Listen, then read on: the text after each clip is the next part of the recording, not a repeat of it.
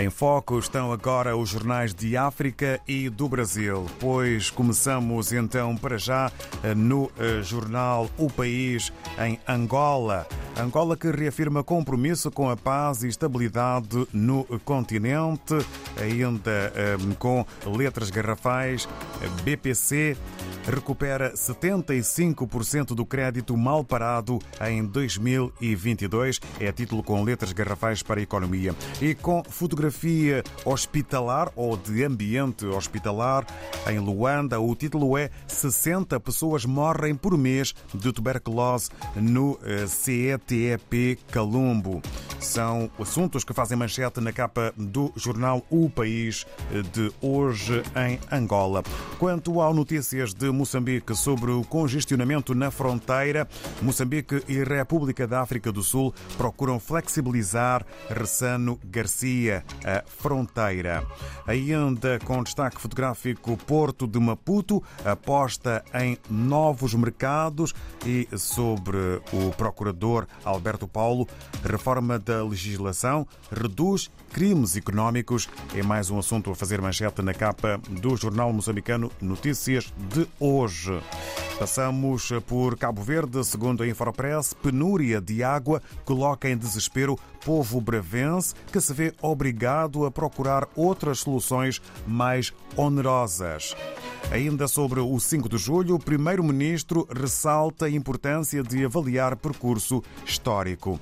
São estes os assuntos eh, que marcam a imprensa escrita eh, no que toca a Cabo Verde. Entretanto, vamos até São Tomé e Príncipe. Um título se destaca em matéria de imprensa hoje. Três pescadores dados como desaparecidos foram encontrados na Nigéria e estão bem de saúde. Pelo Brasil, em foco o Estado de São Paulo. Câmara chega a acordo para votar reforma tributária. Nova cesta básica terá isenção. Governadores obtêm concessões, título eh, com eh, letras garrafais na capa do eh, brasileiro Estado de São Paulo, que ainda avança pelo desporto, pelo desporto com maior destaque fotográfico e a fotografia é curiosa, é mesmo metade de uma cara.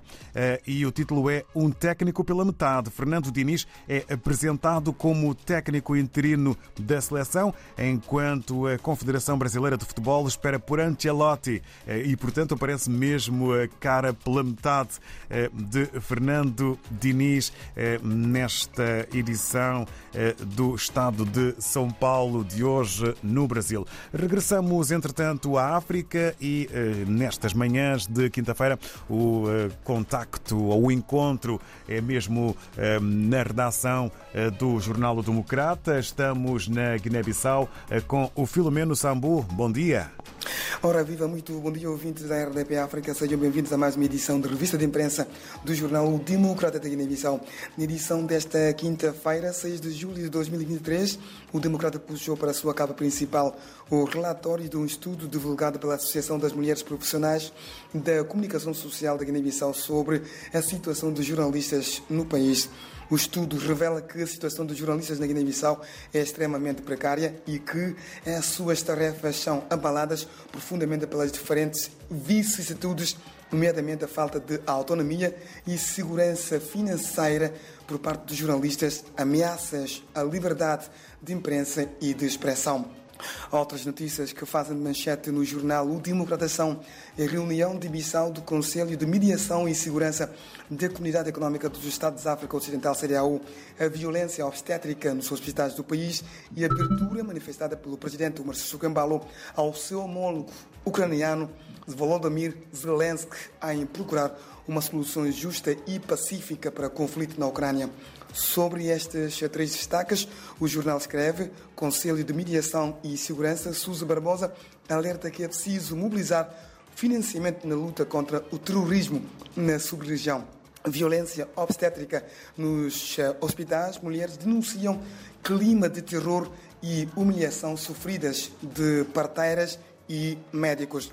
Presidente Sissoko promete a Zelensky solução justa e pacífica do conflito. É tudo. Muito obrigado a todos os ouvintes da RDP África que nos acompanham todas as semanas. O próximo encontro está marcado para daqui a uma semana. Bom dia e até para a semana.